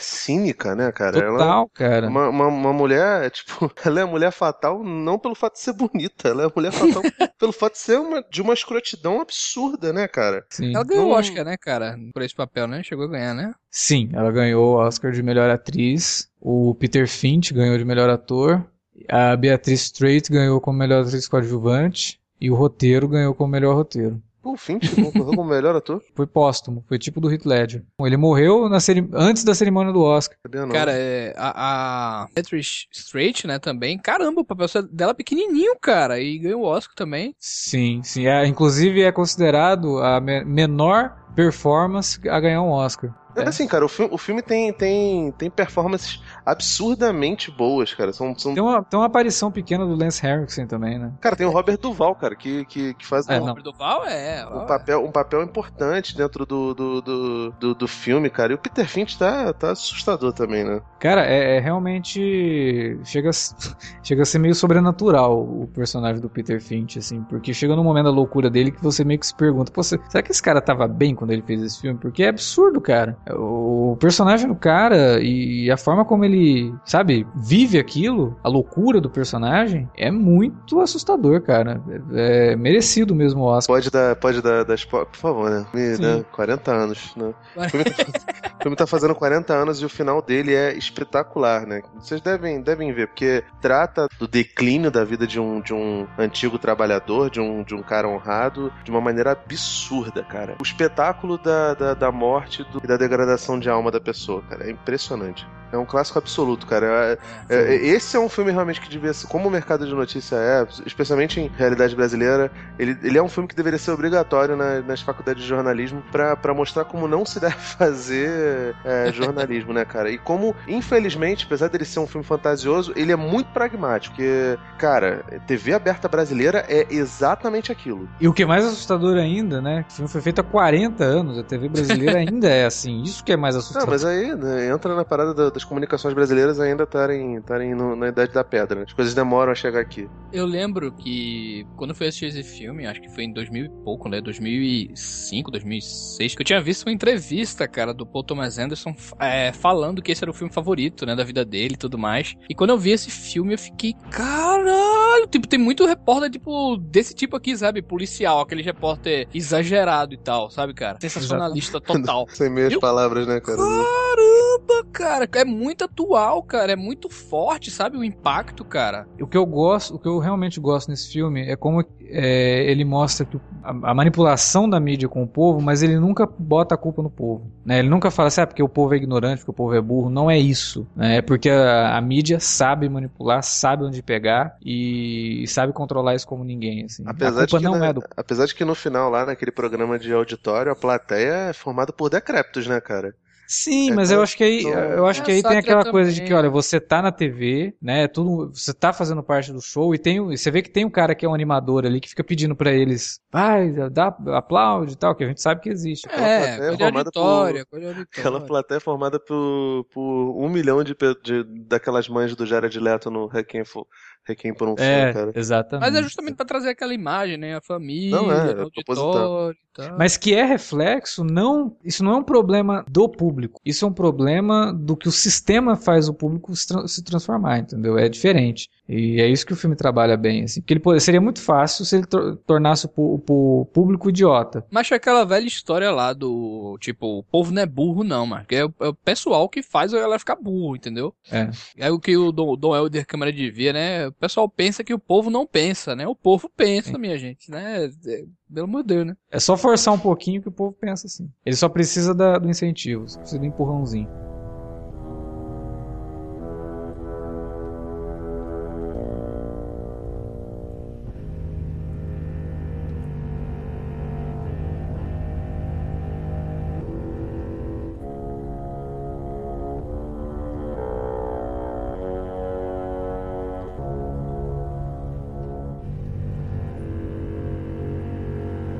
Vai lá, Davi, sua última escolha, agora aquele filme que putz grila, cara. Eita! Agora é com vocês. Viu que vai tomar água, né, velho? Cara, esse filme, é, ele merecia, na verdade, um podcast só pra ele, né? Assim, umas... Aliás, acho que talvez não só um, né? Uns dois ou três. Porque ele, ele tem tantos temas, né? Embora o- no coração dele o jornalismo seja um, um dos elementos mais marcantes e que merece, mereçam discussão, ele é um filme que, que aborda muita coisa, né? Não, É, e Davi, contando ele tem. Ele tem tantos aspectos também, né, cara? É, em termos de cinema também, né? Invenções e tudo mais.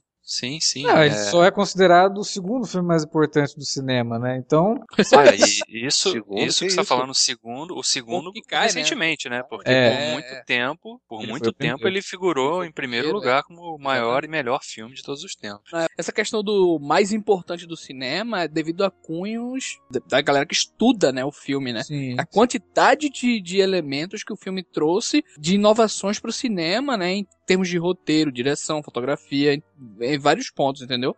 Aí de- o, depois o filme do Hitchcock, né? O Corpo que Cai, ele, ele hoje é Subiu no considerado é considerado, né, o mais importante, mas por muitos anos, né, o Cidadão Kane foi estudado aí por décadas, né, foi copiado, né, e tal. Não copiado, né, é, foi espelho, Você né, viu como inspiração. inspiração. Foi ponto, ponto zero, né? Ponto, ponto um. Bom, então, claro, vou, vou falar sobre o Cidadão Kane, que é um filme que está fazendo agora esse ano 75 anos. Já é um filme realmente vovô, mas que no, no- no- núcleo do que, ele, do que ele aborda, ele continua muito atual, sempre. Porque ele fala do jornalismo, mas ele fala do jornalismo como negócio, basicamente. Né? A visão de um, de um dono de um grande conglomerado midiático como que ele enxerga aquele mecanismo, como ele pode usar aquilo para manipular a informação, para de fato fazer com que as pessoas tenham um ponto de vista que ele quer que elas tenham, né? E não é à toa que em determinado ponto do filme o Charlie Kane fala, né? As pessoas vão pensar o que eu disser para elas pensarem. Então é essa coisa do é o cara que se achava de fato o formador de opinião. Ele, ele, ele fazia notícia de uma forma que achava que era aquela única vertente que a notícia poderia ter, a única leitura que a notícia poderia ter é a que o jornal dele dava, é a que a cadeia de rádio dele comunicava, as revistas, etc. Então, o filme, quando se discute jornalismo, filme, você pensa logo na imagem do, do Charlie Kane como o cara que se transformou ele próprio numa notícia, né? Ele é o cara que não era só o dono do jornal, mas ele gostava de aparecer demais.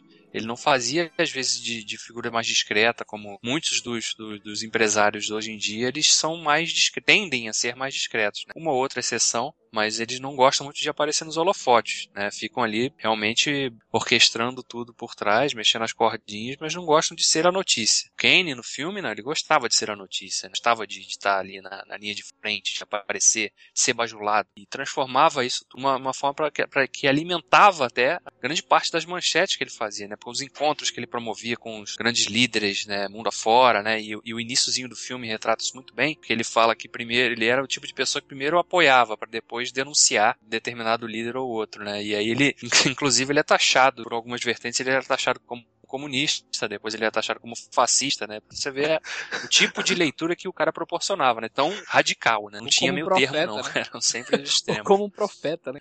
É, também. A queda é muito mais, mais interessante que a, né, a subida, né, cara?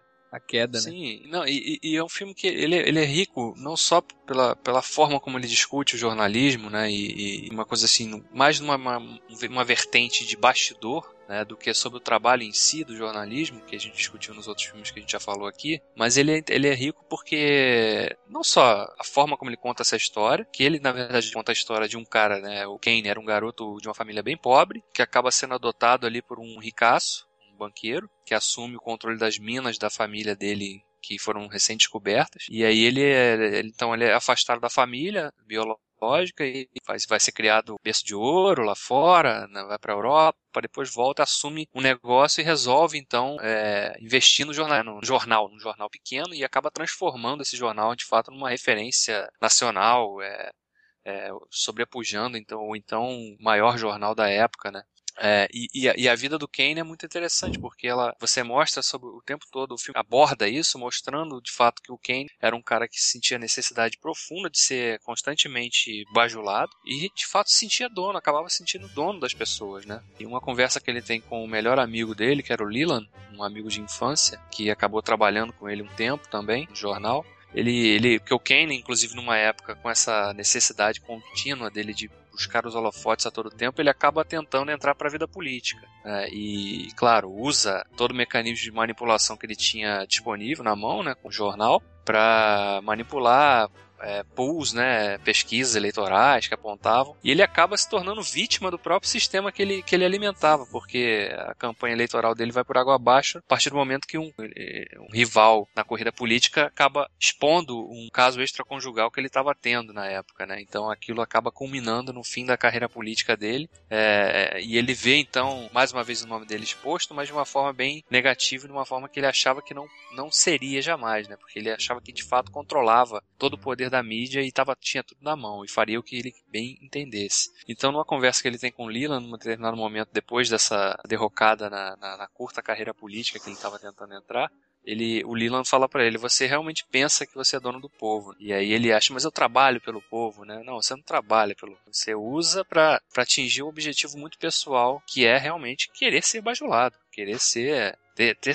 ter esse, esse, essa cambada de puxa-sacos, assim, que de fato é o que mais acontece, né? Quando tem uma pessoa tão poderosa assim que, que gosta dessa coisa de ser, realmente estar tá no centro das atenções ali, como era o caso dele. E, e, claro, o filme ele, ele é rico e ele é, ele é considerado um dos maiores de todos os tempos, porque ele, ele um filme na década de 40, feito por um diretor novato, Orson Welles, que é o protagonista que faz o Kane, tinha nenhum trabalho ainda no cinema, conseguiu convencer os caras é, do estúdio do RKO na época que ele conseguiria fazer esse, esse filme, conseguiu ter o controle total do, da obra, que também era uma coisa muito rara para a época. Os estúdios 24 queriam, anos, né, cara? 24 anos apenas, exatamente. Então ele coescreveu o roteiro do filme com Mankiewicz, né, um roteiro dividido com ele e o dire... a direção toda a cargo dele, de fato, como protagonista. Então você vê a, a, a, complexidade de se fazer um filme desse, contar esse tipo de história, da forma como ele contar, porque é isso que é o, que é o mais interessante desse filme, que é a forma que ele, que ele usa para fazer certos enquadramentos de câmera. Os planos são todos muito bem pensados. Ele, Eles é muito sempre dizem sofisticado, ele é muito sofisticado muito sofisticado.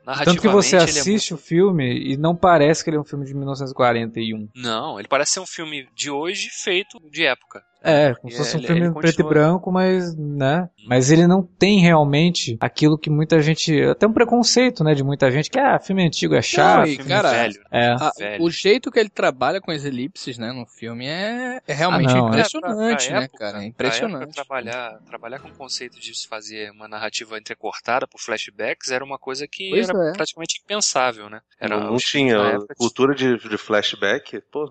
Sim, não tinha os filmes eram sempre fazer. lineares. Não, não tinha Tarantino pra ficar esfregando isso na cara do grande público. As pessoas não não estavam acostumadas a dizer, pô, o filme começa com ele morrendo. Que história Sim. é essa, né? E, cara, o começo dele é meio gótico, né? Porque aquela neblina e daqui a pouco, Uhum. junto com aquela fotografia que é muito potente. O que mais me assusta nesse roteiro é que, assim, o, o Cidadão Kane ele é meio que baseado num cara de verdade, né? Que é o William Randolph Hearst, né? E a arte imitou a vida baseada no William Hearst. Mas, cara, se você for ver a história do Brasil, tiveram muitos, mas muitos comunicólogos que tentaram vida política e que conseguiram ter vida política.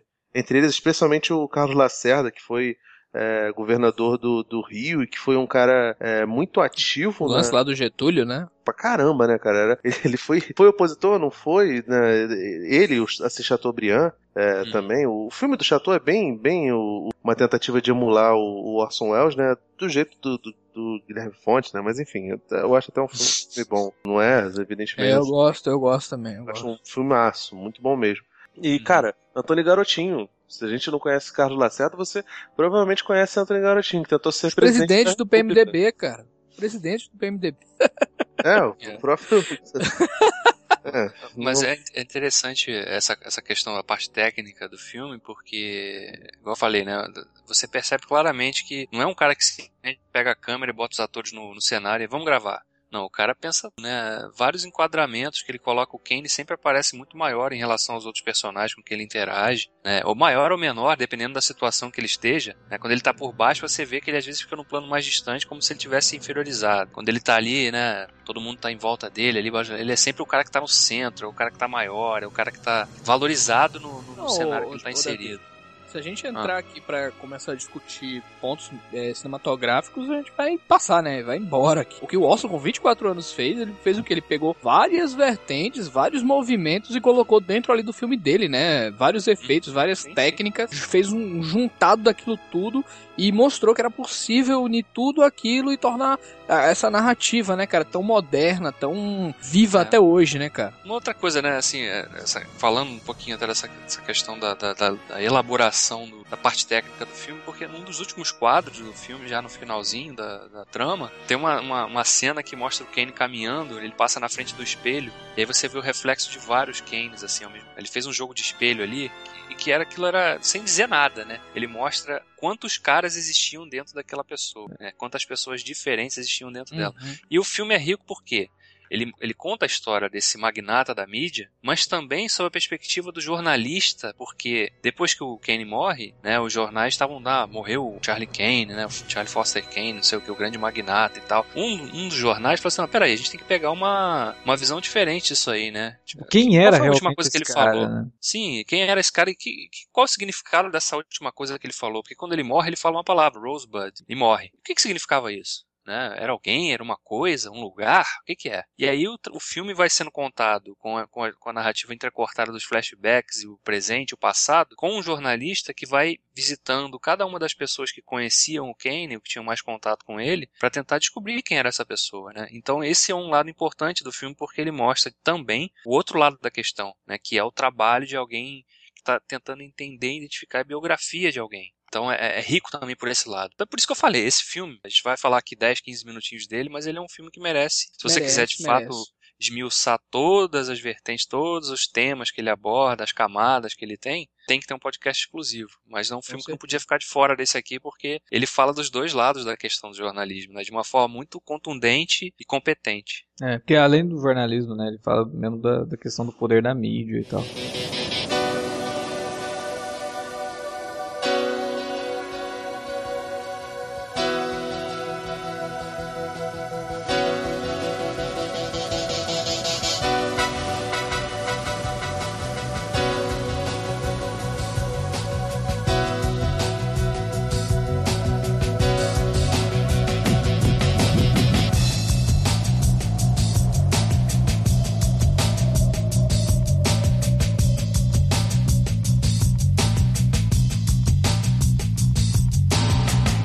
Que eu escolhi aqui pra encerrar a minha lista, né, desse podcast, é um filme do diretor que todo mundo sabe que eu gosto pra cacete, que é o Michael Mann, que é o filme O Informante, com Al Pacino e com Russell Crowe. Esse daí é outro daqueles, né, que mostram o trabalho do jornalista como deveria ser, né? Só que esse tem a questão, tem um jornalista que quer fazer o trabalho do jeito que ele sabe que é o certo e tem a emissora para onde ele trabalha que tem que defender os próprios interesses, né? O filme fala de um personagem interpretado pelo Russell Crowe, que é o Dr. Jeffrey Wigand, que ele era é, químico, né, da Brown Williamson, que era empresa de tabaco norte-americana lá, que fabricava não sei quant- quantas marcas de cigarro. E ele sai dessa empresa, ele é mandado embora, só que ele sabe como essa empresa faz produzir o tabaco, como que ela faz produzir o cigarro e como que ela é, colocava doses a mais de tabaco para poder fazer com que as pessoas se viciassem mais rápido no cigarro. E aí ele vaza essa informação pro personagem do Al Pacino, que é o Lowell Bergman, que era um produtor da CBS, que era o produtor dos 60 Minutos, né? Que era um programa super famoso. Mike Wallace, inclusive, morreu, eu acho que o ano passado ou ano retrasado. E que no filme, inclusive, o Mike Wallace é interpretado pelo Christopher Plummer. E aí o Al Pacino começa uma investigação, só que essa investigação acaba levando ao processo legal da coisa, que foi o que eu falei lá atrás. Ele jamais, se ele fosse um jornalista independente, ele teria ferrado mais ainda com a vida do Jeffrey Wagner do que acaba ferrando, assim. Porque, obviamente, o cara tinha um acordo de confidencialidade que ele não poderia dizer pra ninguém as coisas que ele sabia. E aí ele diz, né? E aí tem todo o processo legal, o filme acompanha, né? Todo o processo legal do cara ter que enfrentar um processo e o processo jornalístico do Bergman de acompanhar tudo aquilo e tentar ajudar o personagem do Crow no sentido de proteger ele como fonte. Te- E aí o filme entra nessa questão também da proteção do que o jornalista precisa oferecer para a fonte, não só para preservar, né, a, fonte, mas também para preservar a própria carreira, né, para preservar a própria credibilidade. E, tem uma frase no filme dita pelo Alpatino que é muito legal assim. Ela é engraçada, mas ela tem um teor realmente verdadeiro. Os caras estão falando não, mas você tem que é, deixar tua fonte de lado, você tem que divulgar quem é, não sei o que. Ele fala, pô, mas peraí, o próximo cara, se eu divulgar quem ele é, e eu prometi pra ele que eu iria, né, dar todo o apoio pra ele, né, que ninguém saberia que seria ele, não sei o que, eu prometi isso pra ele. O que, que eu vou falar pra minha próxima fonte? Ah, beleza, tá, você me passa a informação aqui e você vai ter toda a prote- proteção do mundo. Talvez. Não, né? Eu não posso falar isso pra minha fonte. O personagem do Russell Crowe acaba optando por aceitar, né? Dar a cara a tapa no negócio, e as coisas se complicam pra ele. Mas é um puta filme, assim. O Alpatino tá excelente interpretando o Alpatino. Cara de pau da porra. Não, ele é ótimo, cara, mas ele tipo, é um personagem Que Alpatino, que entendeu? E ele tinha acabado de fazer o Fogo contra Fogo também do Michael Mann, e aqui ele oferece um personagem assim muito mais idealista do que o personagem dele lá no Fogo contra Fogo, até por conta do, do próprio histórico do Lowell Bergman. E aí o filme entra um pouco nessa questão dele ter sido lá atrás, nos anos 50, ativista e tal. E aí todo o processo mesmo de como uma matéria, né, que é feita é, de interesse público, afinal de contas é, é saúde pública, né? Olha, o cigarro que você tá fumando aí tem material que tá contribuindo para você ficar viciado, né? Você não deveria estar fumando isso. É uma coisa de interesse mesmo. Mas como que essa informação pode destruir a vida de uma pessoa, que no caso é a fonte interpretada pelo Russell Crowe, né? E, com, e aí, cara, Michael Mann, assim, esse filme, Fogo Contra Fogo, com certeza, ele fez filmes bons depois, mas esses dois fazem parte, assim, do ápice da carreira do Michael Mann como contador de histórias, porque ele consegue passar tudo isso, cara. É um filme de três horas e não é cansativo. Ele não tem três horas, vai ter duas horas e meia, mas não é, é um- não é cansativo. Caralho, realmente eu já ia perguntar, cara. É, não, eu exagerei. Três horas eu for contra Porra. Esse daí é duas horas e meia.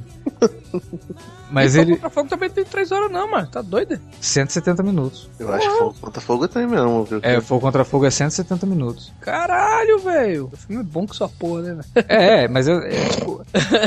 O fato de você não sentir não significa que não tenha, né, cara? É, exatamente. E aí Caramba. é a habilidade do Michael Mann de te envolver.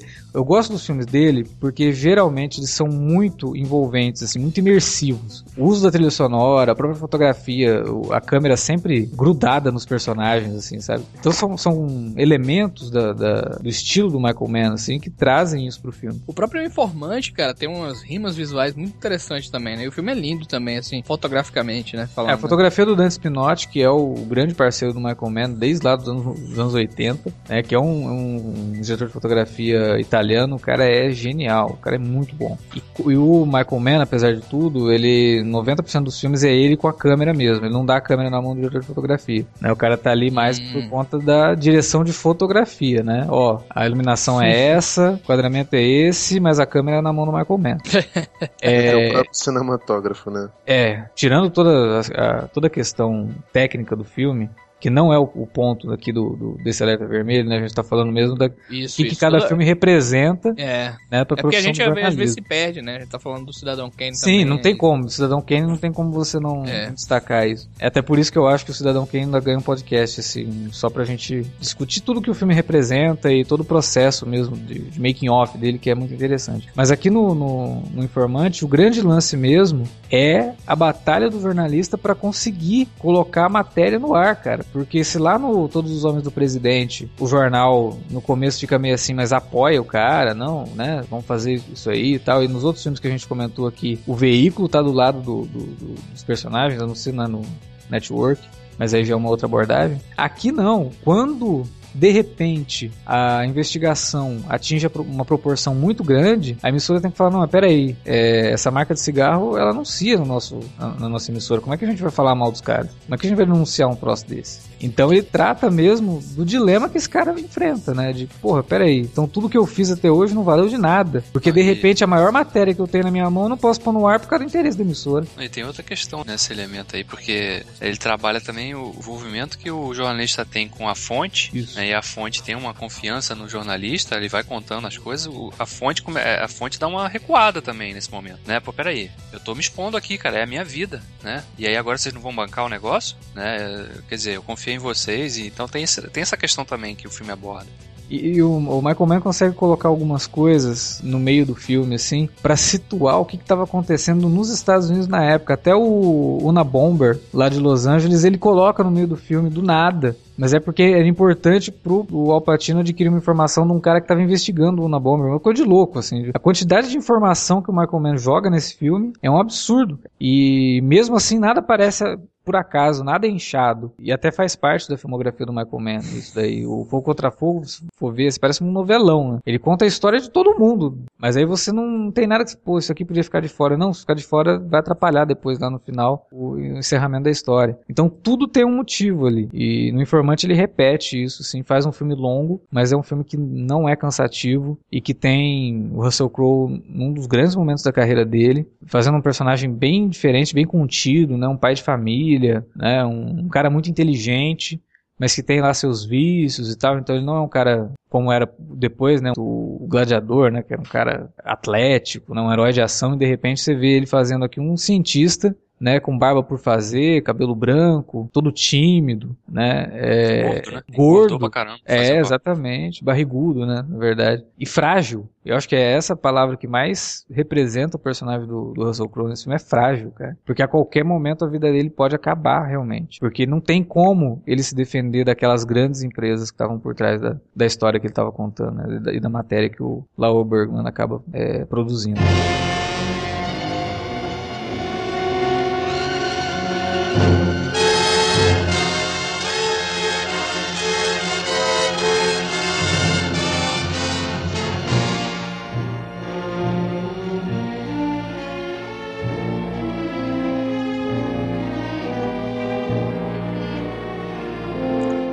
Então, meus queridos, eh, falar agora sobre o filme de um diretor que, na vida dele, parece que ele só fez clássico, né, cara?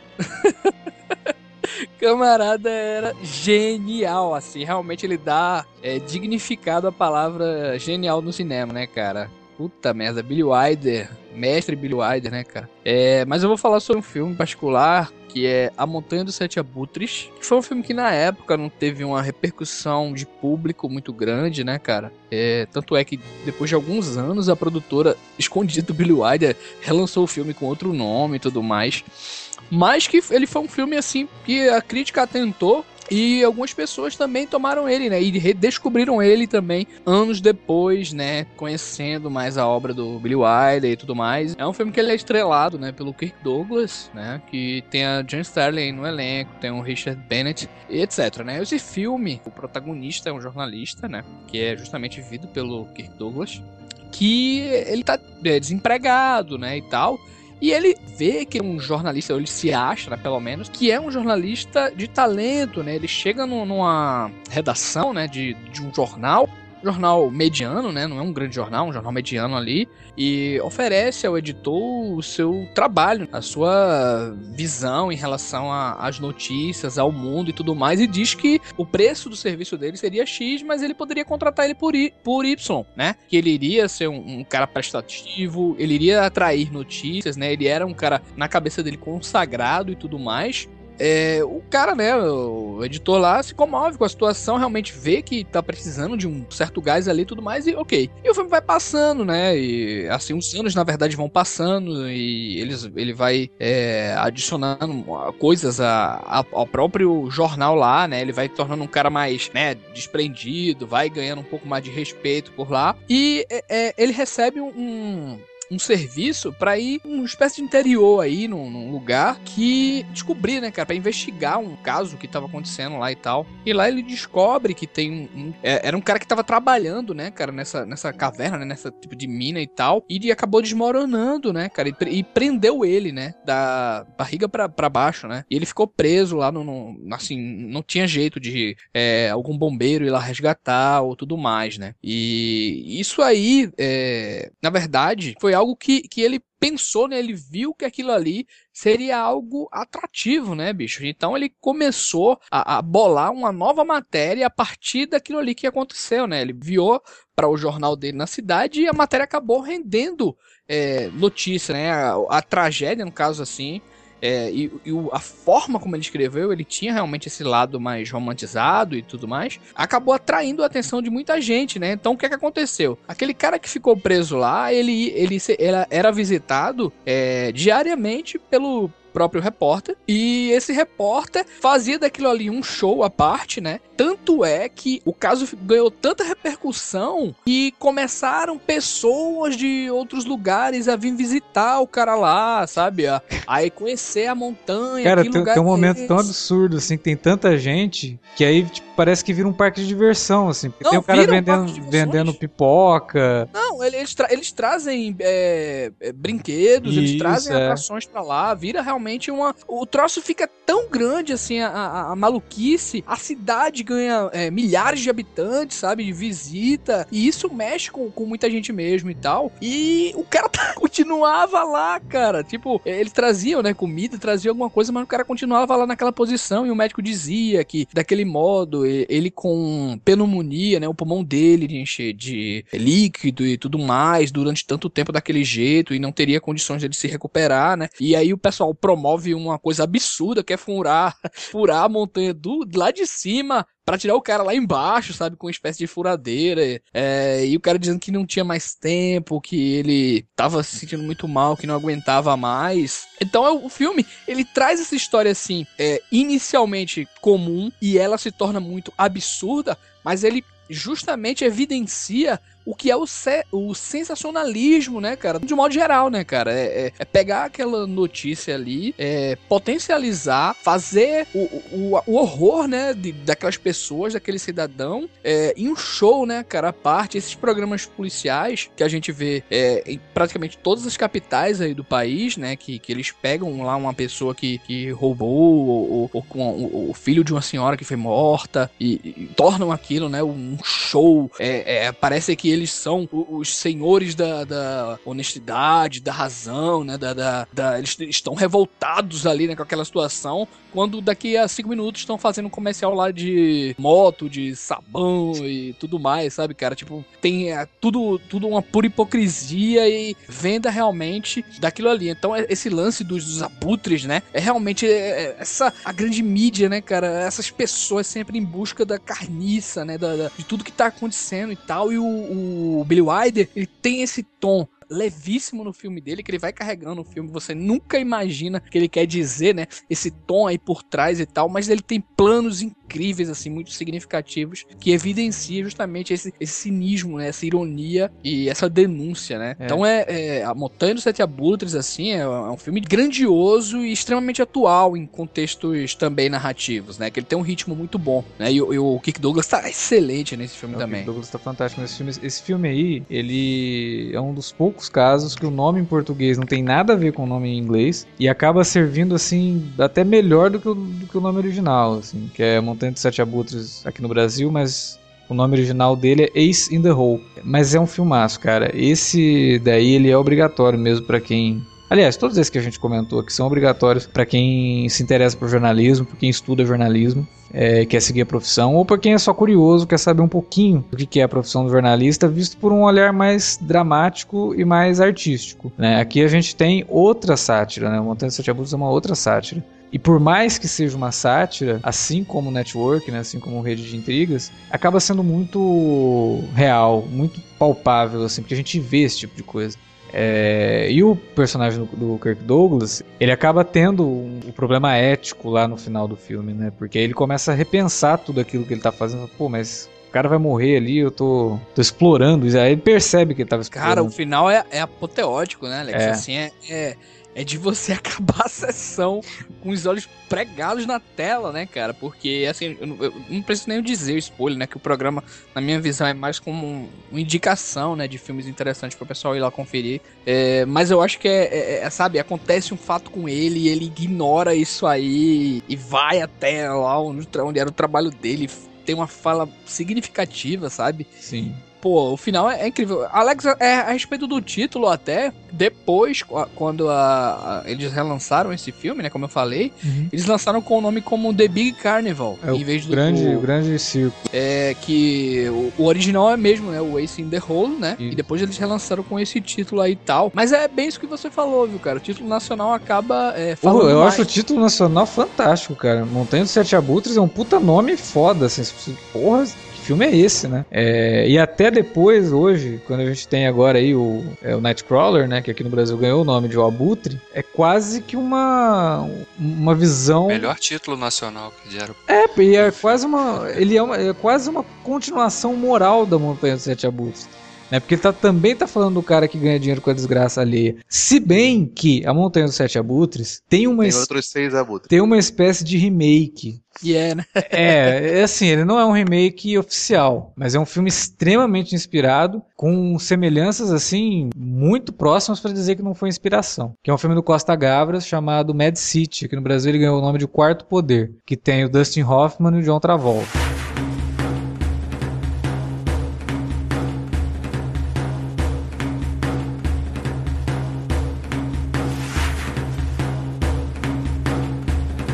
Muito bem, terminamos o podcast aqui sobre esses filmes com jornalistas sobre jornalismo. E a gente espera que vocês tenham gostado da nossa lista, uma lista que foi bem minuciosa. Hein? A gente escolheu uns filmes clássicos aí que são indispensáveis. A gente espera que vocês, que se não conhecerem, vão atrás aí porque precisam. Se vocês gostaram, se vocês não gostaram, se vocês concordam com as nossas opiniões sobre jornalismo, se não concordam, deixem aí nos comentários do post desse podcast ou manda um e-mail pra gente pra alertavermelho@cinealerta.com.br. Não se esqueça, você pode deixar lá nas redes sociais, no facebook.com/cinealerta ou no arroba cinealerta no Twitter, as suas opiniões e mais importante, né, as suas indicações. Indique o podcast pros seus amigos aí da sua timeline. Quando a gente postar, você dá um RT ou simplesmente indique aí para o pessoal conhecer nosso trabalho. É isso, a gente volta semana que vem com mais podcast aqui no Cine Alerta. Lembrando que semanalmente estamos comentando os episódios de Game of Thrones. Além do Alerta Vermelho, não se esqueça que também temos aqui o Alerta de Spoiler e o Fora da Curva. Então é isso, a gente volta semana que vem. Até mais.